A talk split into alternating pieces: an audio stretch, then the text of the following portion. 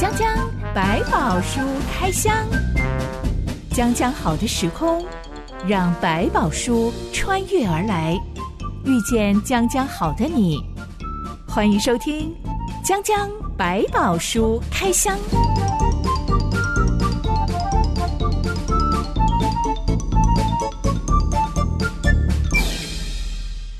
百宝书里有白报，让知心和下板哥为你开箱来挖宝。Hello，我是知心。Hello，下板哥。台湾有很多乡土连续剧，老人家很爱看，剧情通常都很洒狗血，一定要够霹雳，要够夸大，要够煽情，最好是那种相爱相杀的虐心情节，嗯，然后累世累代的恩仇。你们家有人爱看吗？哎，我们家还好，基本上我们不太看这些连续剧、肥皂剧的。嗯、小的时候曾经很流行琼瑶的浪漫，嗯、应该叫做言情剧吗？爱情为主体的戏剧。我觉得其实那也蛮洒狗血的。是是是，男女主角中间一定要有超多波折，嗯、最好要有一个强势的家长拦阻他们，你们不准交往，嗯、还要有一些什么危险啊，女主角就呃不小心断气啦，嗯、之类，反正就是这你得了癌症啊。把一个罗密欧朱丽叶的剧情把它放大一点，莎士比亚就很多啊。对，没有说，其实比较流传久远的，或比较引动人心，大都属于悲剧类型的戏剧。悲剧确实比较容易引起共鸣。我有一次遇到一个比我还小六岁的女生，嗯、她说她每天下班回家第一件事情就是打开电视，放着八点档狗血剧，是，然后开始做所有的事情。嗯、那没事就坐下来看一看，有事情就。一面做一面看，是、嗯、我很惊讶，想说这年头为什么年轻人可以这样子要看八点档狗血剧？可是现在他们的追剧比我们更厉害，因为过去是一定要那个时间才能追。我后来就问这个女生说，为什么她喜欢看乡土八点档剧？嗯，她说一来是从小看习惯了，嗯，二来是上班族压力太大，哦、看一些比自己遭遇的事情还更夸张的事情，嗯、就会觉得好像蛮舒压的。而且她身边的一些印象。可以趁这个对象在发展的时候也，也哇，这个人就是这样，这种就是这样子，跟着一起骂一骂这样子。也有人说，老人家爱看的其中一个原因，就是、嗯、可能以前那个年代不流行要把你遭遇的难处说出来、嗯、表达出来，是但是他们的确是经过了很艰苦的时代，嗯、他们的真实人生就是这么的八点档，是有一些婆媳问题什么，就特别的引起共鸣。所以老人家在看乡土剧的时候，就觉得、嗯、哇，有人把我的心声讲出来的来这些剧。不是撒狗血，是很真实。对对，还有经历到或者刚好就是反映他的心情。百宝书里也有超多狗血剧情，嗯、是我觉得最狗血之处就在于，当夸张的事情发生在一个你觉得根本不可能会发生的人身上。嗯哼，将将百宝书开箱，让我们来开箱发生在大卫家中的狗血家庭剧，是记载在撒母耳记下第十三章一段月之后，我们来开箱。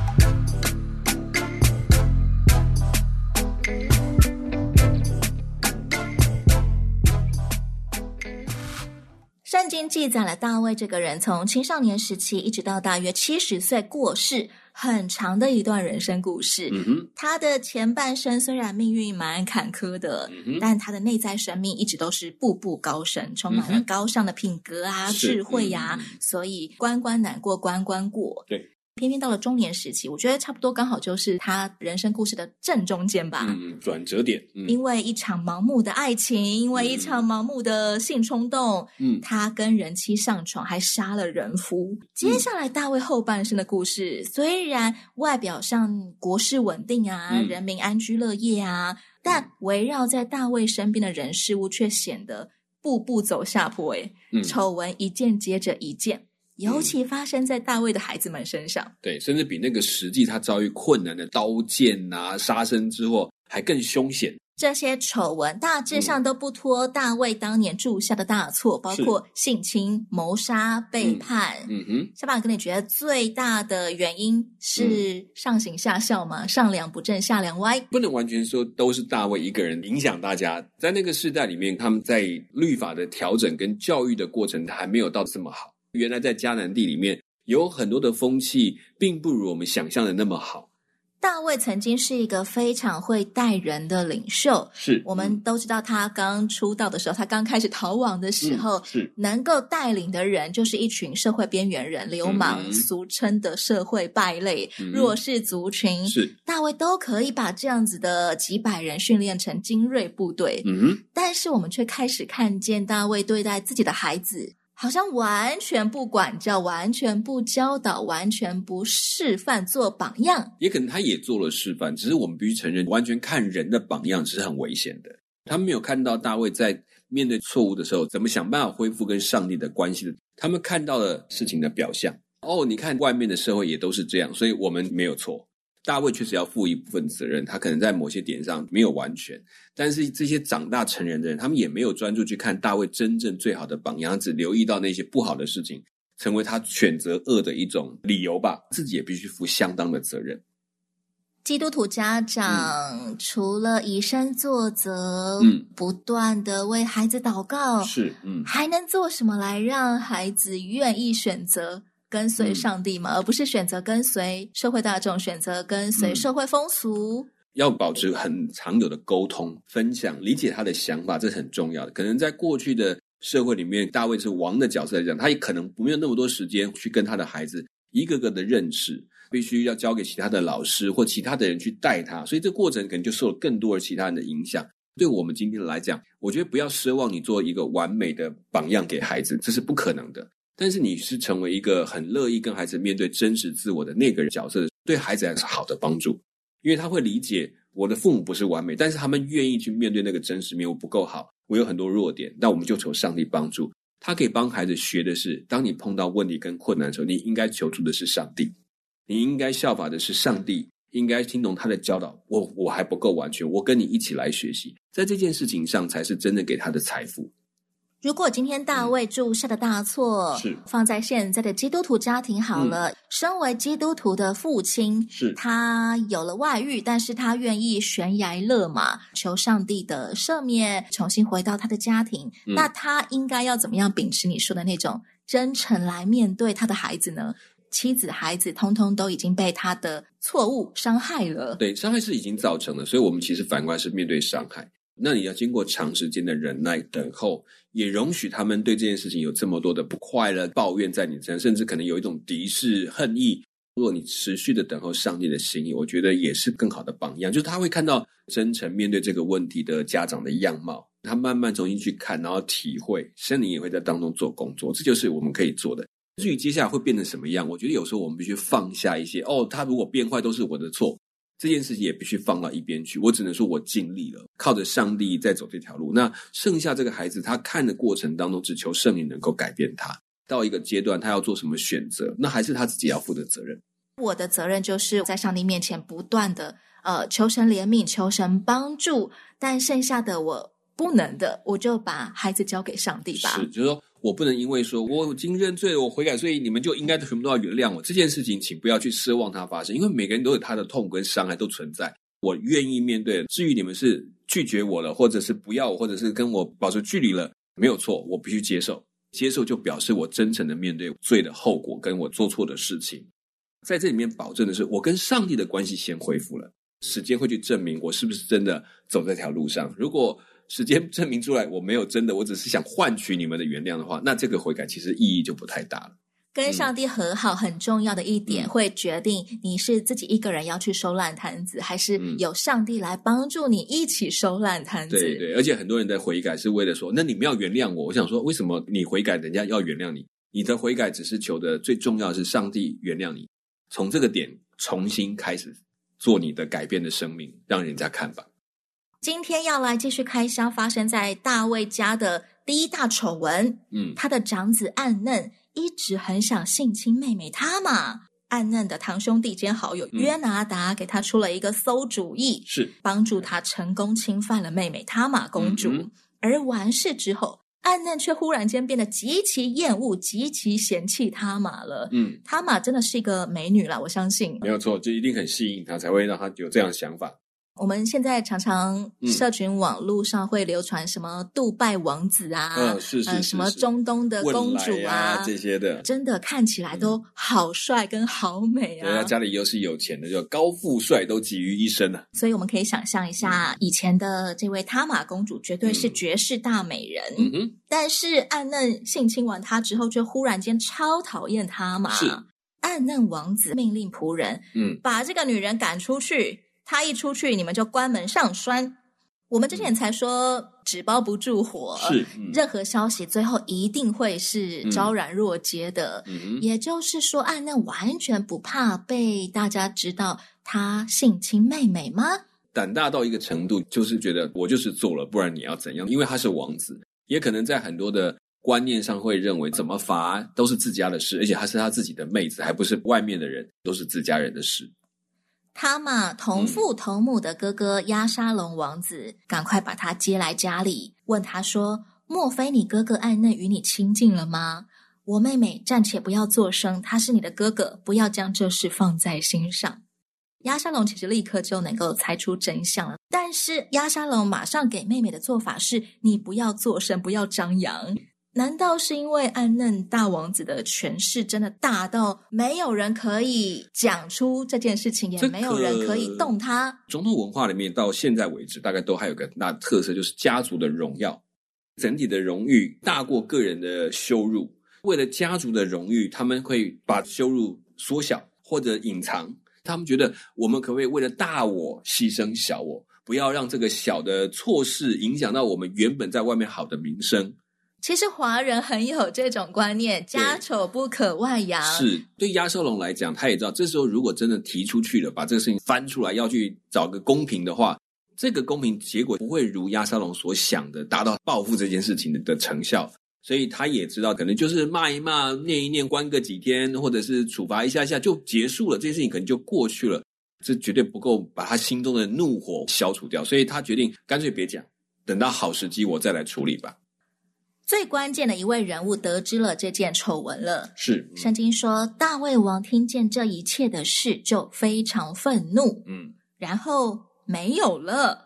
对，没有了。这件事情比刚刚他的愤怒还更可怕耶！嗯、大卫王知道了，嗯，什么都没有说，什么都没有做，嗯。那他愤怒是在愤怒个屁呀！啊，这个就我们外人可以讲，在他们家的可能这个愤怒已经可以表达了他对暗嫩王子的责备或者责骂，但是真的要做所谓律法上的处分的时候，就变得没有办法，是因为这都是自家人，我怎么处理都是手心手背都是肉，他只能表达他很愤怒，表达完很愤怒之后呢，他没有办法采取更进一步的行动，当然也可能。暗嫩也是在大家眼中，因为是一个长子的身份，有可能就是接下来要当王的人，所以大家可能也就沉默不语就过去了。等到王的气消了，暗嫩可能有一段时间不能够上朝，不能够去见王。你发现押沙龙没有再进一步去说我的妹妹被欺负了，你愤怒啊要做点事情，他也都不讲话，就安安静静的等。父王都没说什么了，是其他人怎敢说什么呢？没有错，这件事情也间接刺激了接下来要发生的事情。有一个翻译版本在这里多加一句话说，嗯、大卫没有为他儿子暗嫩的灵儿忧愁，因为暗嫩是他所宠爱的长子。是，大卫现在可以看成是一个无能的会宠坏儿子的爸爸吗？嗯，也有可能，因为他到了一个年龄，就像你过去讲雅各对他的孩子，你发现到他年老的时候，孩子是大人了，他能够处置的范围就很少了。能够做的行动就很少，除非你真的公事公办，把他送进公堂。在这里，大卫大概也没有办法做这个事情。年纪大就护着自己的孩子也多，然后可能愤怒完，觉得责备骂完够了，就是这样，不要再犯。跟当时整个社会群体里面对男女的地位的落差有关系，所以当然这是不好的，但是又可能在某个程度上也没有那么重要。不要说古代才会发生这种事情。嗯，我们说为什么现代人很爱看八点档乡土剧？是因为他也讲出了一部分的事实。有的时候我们看到那些很夸张的豪门相斗情节，是、嗯、里面就会提及有特权的、有钱有势、嗯、有地位的家族，嗯，他们的小孩犯事是可以完全被掩盖过去的，对，甚至会被刻意的掩盖，因为他接下来可能是接班人。上帝可以为可怜的人伸冤吗？嗯、上帝可以为我们报复那些有特权的 跋扈的王子们吗？我我觉得我们可能会很期待就，赶快看到他的下场。记得，就是上帝一定会审判，他不是在我们眼前做这个事情，会有上帝要跟他审判的时间，但不一定依从我们的时候啦。这点要先理清，上帝一定会处理，因为上帝自己也说他自己是孤儿寡母的父，对他来讲，没有可靠的人。最可靠的是他，因为他就是这些人的后盾。到了新约，甚至提到我们要对最小的弟兄们付出关怀，不求回报。上帝的心思是站在那个需要被帮助者的角度，而我们对需要帮助者展现的慈心或者是行动，就是上帝所喜悦的事情。上帝一定要审判，也一定会讨论我们有没有做当尽的良善的工作。圣经说：“有人靠车，嗯、有人靠马，我们却要倚靠耶和华我们的神。”是翻成现代人的语句，可以变成：有人靠爸，有人靠钱，有人靠权势，嗯、有人靠学历，但我们倚靠我们的天赋上帝。是，是基督徒也是可以当靠爸族的。对，提醒你，这么多的一切东西都在你身边，这些不是你的依靠，你的依靠是上帝，所以这些是可以被放弃的。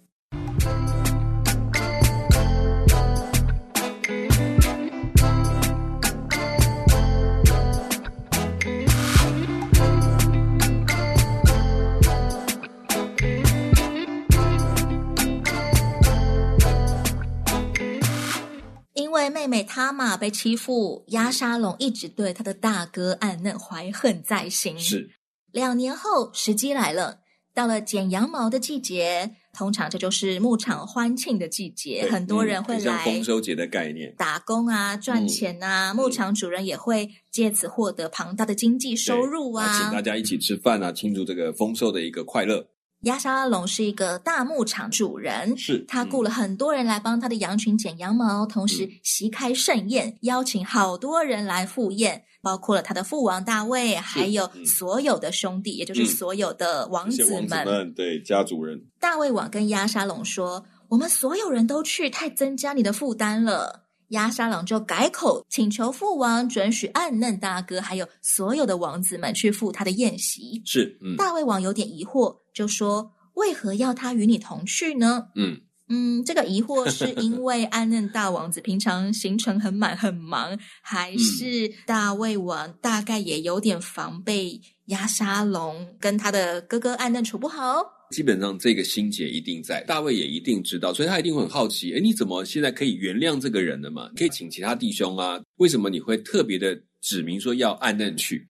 但最后大卫王还是同意了鸭沙龙的请求。嗯，他没有防备到鸭沙龙可能会真的要拿下暗嫩的性命吗？君子可欺之以方啊，对他来讲说，哎，这个讲法小小好像说这个兄弟决定放下冤仇了。好棒棒！对，你们两兄弟和好了，和好了。对一个老爸爸的心肠来讲，啊，总算是还是一家人吧。这种概念有可能。父王，我龙心大悦，你们两个好好相处吧。嗯、是，嗯，我会叫你的大哥去参加你的宴席的。是，大卫心中的渴望还是这一家能够恢复和平。既然呀，亚少龙这么愿意放下，特别邀请他去，那是一个好事。而且，当亚少龙请吃饭这件事，如果暗嫩出席了，两个人坐下来同一桌吃饭。就再也不可以谈过去的冤仇了。所以大卫王真的合情合理的解读为：嗯、你过了两年，终于想清楚了，你准备好要原谅你大哥暗嫩了。而且在这种宴席上做这种暗杀的动作是非常不耻的行为。为什么呢？你用一个和好的角度去诱骗人家过来，在一切放下戒心的时候，你却拿刀杀了他。你等于说用我们一个最重要的和平的习俗，然后去做一个最凶杀的事情。这件事情其实推翻了他们民族的里面，在他们这个社群的里面，一个很重要的通则是不道德的。大卫不相信他儿子会做这种不道德的事情，也有可能因此这样才像：好，那你们好好的去吃一顿，好好的快乐一下吧。像中国也有所谓的鸿门宴啊，我们这个词汇就是用来形容不怀好意的宴席。是，是没错。毕竟兵不厌诈，好像这也可以算为一种战略。但在我们很多的通则的里面，或者是。在一般人情里面，这件事情其实有一讲到的红线，不可触犯的红线。你这样的话就已经打破所有人对人的信任了。大卫会放下戒心，也可能跟这个很有关系。押沙龙早就吩咐他的仆人们，趁暗嫩开怀畅饮的时候，我一喊杀暗嫩，你们就通通冲出去刺杀他。是。接下来这场鸿门宴完全按照押沙龙的计划，嗯，刺杀行动一开始，暗嫩当场就死了，没错，现场尖叫声四起，所有王子赶快骑上骡子逃跑去，四散奔逃。嗯、这场暗杀行动这么成功，代表暗嫩本人也完全没有防备他的弟弟压沙龙，哎，没错，所以我才讲这个宴席，我们过去会以为哦，他只是请他们，然后趁机暗杀。真的没有那么单纯，你会明白为什么压沙龙后来在做很多事是没有道德底线的。我就是大家最喜欢、最宠爱的，所以做什么坏事大家都可以 OK，都可以放下。以一个王族来讲，怎么会做到这么没有信实、没有道德、没有一个王家尊严的事情？有人跑到大卫王那里报告说：“不好了，押沙龙杀了所有王子。”嗯，大卫王跟宫廷里的百官就全部撕裂衣服，大大哀痛。嗯，这时候暗嫩的堂兄弟，也就是大卫的侄儿，当初那个献祭的阴险小人约拿达站出来，嗯，不疾不徐的报告大卫王说：“陛下，您的儿子们并没有都死，只有暗嫩一个人被杀。”嗯，自从暗嫩性侵押沙龙的妹妹他玛。押沙龙就下定决心要杀暗嫩，请陛下不要相信不正确的消息，说您的儿子都死了，其实只有暗嫩一个人死了。这个约拿达 原本一出场的时候，圣经介绍他是暗嫩的好朋友，朋友是、嗯、现在。感觉他也是一个腹黑之人，他基本上就是投机分子嘛。他早就知道压沙龙想杀暗嫩，嗯、但却没有警告暗嫩。听到暗嫩的死讯，现在也没有什么惊恐或悲痛，嗯、仿佛一切都在他的预料当中。嗯，这个约拿达到底是在搞什么东西？可以说他是当时可能在所谓的智者的群体里面，很懂得洞察世事的人，但也因为这样，他就很容易动心起念，都是在附和权势者。他会帮诠释者去思想，现在到底可以做什么，而不计那个所谓的道德底线或者是一些呃规则，用这种利害关系来考量，他也是一种聪明啦。反正暗嫩死了，那我现在应该要去连接的就是大胃王，或者我应该在大王面前争取信任。看来在这个宴席的里面有他的眼线呢，不然他怎么在这里可以知道那里发生的事情？全场都在悲痛的时候，只有约拿达不疾不徐的报告说：“没有这回事，只有安内一个人死了，大家不要惊慌。嗯”是，所以可见这个人可能也在亚少龙身边有派了人，所以他知道整个的计划，或者说他终于发现哦，原来真的变成这样，可能原来也没有预想到亚少龙敢做这个事情。可见他可能比别人更快的得到了讯息，知道这一场的屠杀里面真的死的是安内，其他人都跑光了。哲心，我身为一个上班族。Uh-huh. 真的有很多的上班族，他们的工作理念、工作目标就是老板要什么我就给他什么，是完全不帮老板分析利弊，也不劝告老板，嗯，他们就是完全不讲话。当老板下了一些很疯狂的决策，或者是要他们去做一些疯狂的事情的时候，嗯，他们就好事对就去做。是中间遇到协调冲突的时候，就会有人反问他们：“你为什么没有告诉他？”这绝对不是个好主意。是这样子的人，他们真的看起来是一个很好相处的同事哦。是，嗯，他们就会说他是老板啊。对，他都这个年纪了，你想要他怎么样？往往这些人就是已经看出来，就是过去的经验让他知道不需要劝这个人，他是老板，所以他怎么做他就怎么做吧。因为我去劝你也不可能产生什么改变。然后我去建议了，也不会有什么样的变化。我只管执行老板要我做的事情，这就是我的中心，这就是我的中心。所以他很忠诚在他这个老板的身上。但通常在他们服侍的老板，大部分都是比较独断型的人。他已经试过了，或尝试过，这是没有意义的。我只管好好做他的事，那剩下就是他自己跟上帝或跟什么人负责。总之呢，我被你雇佣，我就做你要我去做的事情，不管好坏，不管是非。这个里面当然还有他的职场伦理。他听从，但是呢，有另外一个叫做专业伦理，就在每一个人的专业工作当中，你应该面对这个工作本身的责任、良善、是非问题的时候，你必须担负起来。所以，常常这两个是在拉扯的，特别是军中或者是警察这种要绝对服从，但是他又有个人的专业伦理的时候，他很难去权衡这两者到底哪一个他要把它放在前面，这个是非常困难的部分。现代人对长官提劝诫不会到掉脑袋的程度，顶多是丢官啊、嗯、被 fire 啊的程度。嗯，嗯，我不确定是不是我的资历不够深，我还没有世故老练到 那种程度。我一直觉得，嗯，我明知道老板你这样子做，你绝对会严重的违约，甚至是处罚，是因为你已经签完名了，这是你签过的合约，你却要公然的违约，那最后你就是要等着被罚款。我觉得，嗯、呃。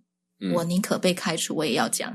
对，这个就是在你的个性里面，跟你的过去的历练，还有包括一个过去的雇佣的方式，跟现在雇佣方式比较不一样。你现在我不做，我就不做了。但是对他们俩，可能已经做到一个年纪或者一个阶段，他其实要出去也不容易找工作。第二个，他可能是过去的旧制度里面，他要等退休的，他要等到那个年限才能够得到他要得的东西的时候，他说：“那既然如此，我安静做事就好，反正要罚的也不是我的钱，那是你负责。”那你老板说的算，你愿意被人家罚，那就让人家罚吧，就这样。真的，我刚刚描述的那一群让我觉得不可思议的做事态度的工作者，嗯、他们普遍大我个十几岁吧，嗯、所以也有人提醒过我说：“啊，你就理解他们一下，他们这个年纪、嗯、年过半百出去是不太容易找到工作的，所以他们不想冒这个险。”嗯嗯。再回到约拿达，讲完了这番话之后，嗯、是。王子们刚刚好都纷纷逃回来了，一群王子哭着走进王宫。嗯，大卫王跟众臣仆就为暗嫩的死讯悲哀痛哭，嗯、毕竟他是个大王子，没错。就像刚刚说的，他原本是可能预计要继承王位的皇太子，是。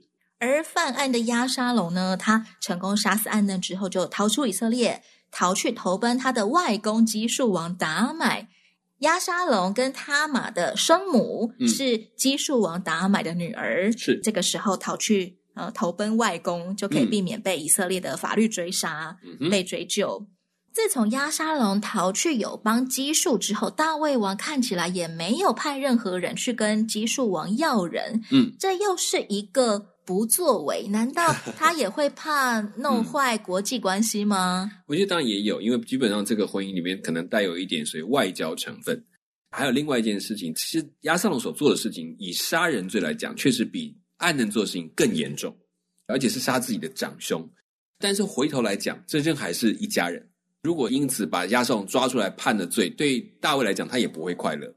现在找了一个好理由，他已经离开国境了。在那个别的国家里面生活，那我当然也就不需要再去追究，就这样吧。他已经把自己流放了，已经是最大的一个惩罚了，所以就到此为止。所以为什么大卫也不采取其他的行动？因为就像你讲，真的跑去其他国家去兴师问罪，还是抓自己的孩子，对他来讲也是痛。那已经把自己流放，放弃了王子的地位，可以了，这样已经算是他背负的这个罪名，但他就没有办法回到这个国家来了。正因为以前很崇尚家族荣誉感，嗯、所以没有办法大义灭亲吗？嗯、现代社会新闻也不乏有许多家长，嗯、即使他无能好了，他管不动孩子好了，嗯、但是当孩子严重的触法、吸毒啊、伤人啊，爸妈只要一得知孩子的行踪，赶快报警，拜托警察把我的孩子抓去坐牢，是不要再让他 为非作歹了。这也是一个让大家钦佩的表现呢、啊。是，但是如果大卫真的把他抓回来，按照他们的律法来论处，那亚沙龙是绝对死的，就没有机会活下来，因为这是一个谋杀，而且还对自己的家人。所以这件事情对大卫来讲，现在最好的办法就他已经离开了，他已经不在这个国内了，所以我们就到这里为止吧。表达了他放下了最重要的头衔，那 OK 了，已经算是比杀他命更严重的事情了。我相信大卫是这样。那当然，大卫一个年纪的问题，越到一个年龄，他对自己孩子其实心软的程度可能越高，也就到此为止，就不再做其他的追究。但是心里的痛苦还是在的。我们真的开始看见大卫在性格上的缺失越来越明显了，嗯，而接下来发生在他家里面的破洞也就越裂越大，好像也正因为他从来不尝试去修补吧，所以原本就已经裂开的洞只会越裂越大。是，下一回将将百宝书开箱，我们再来开箱亚沙龙如何成功又回到以色列，还有大卫怎么样对待这个铸下大错的儿子。是。我是知心，我是小满哥，我们下回百宝树再会喽。OK，拜拜，拜拜。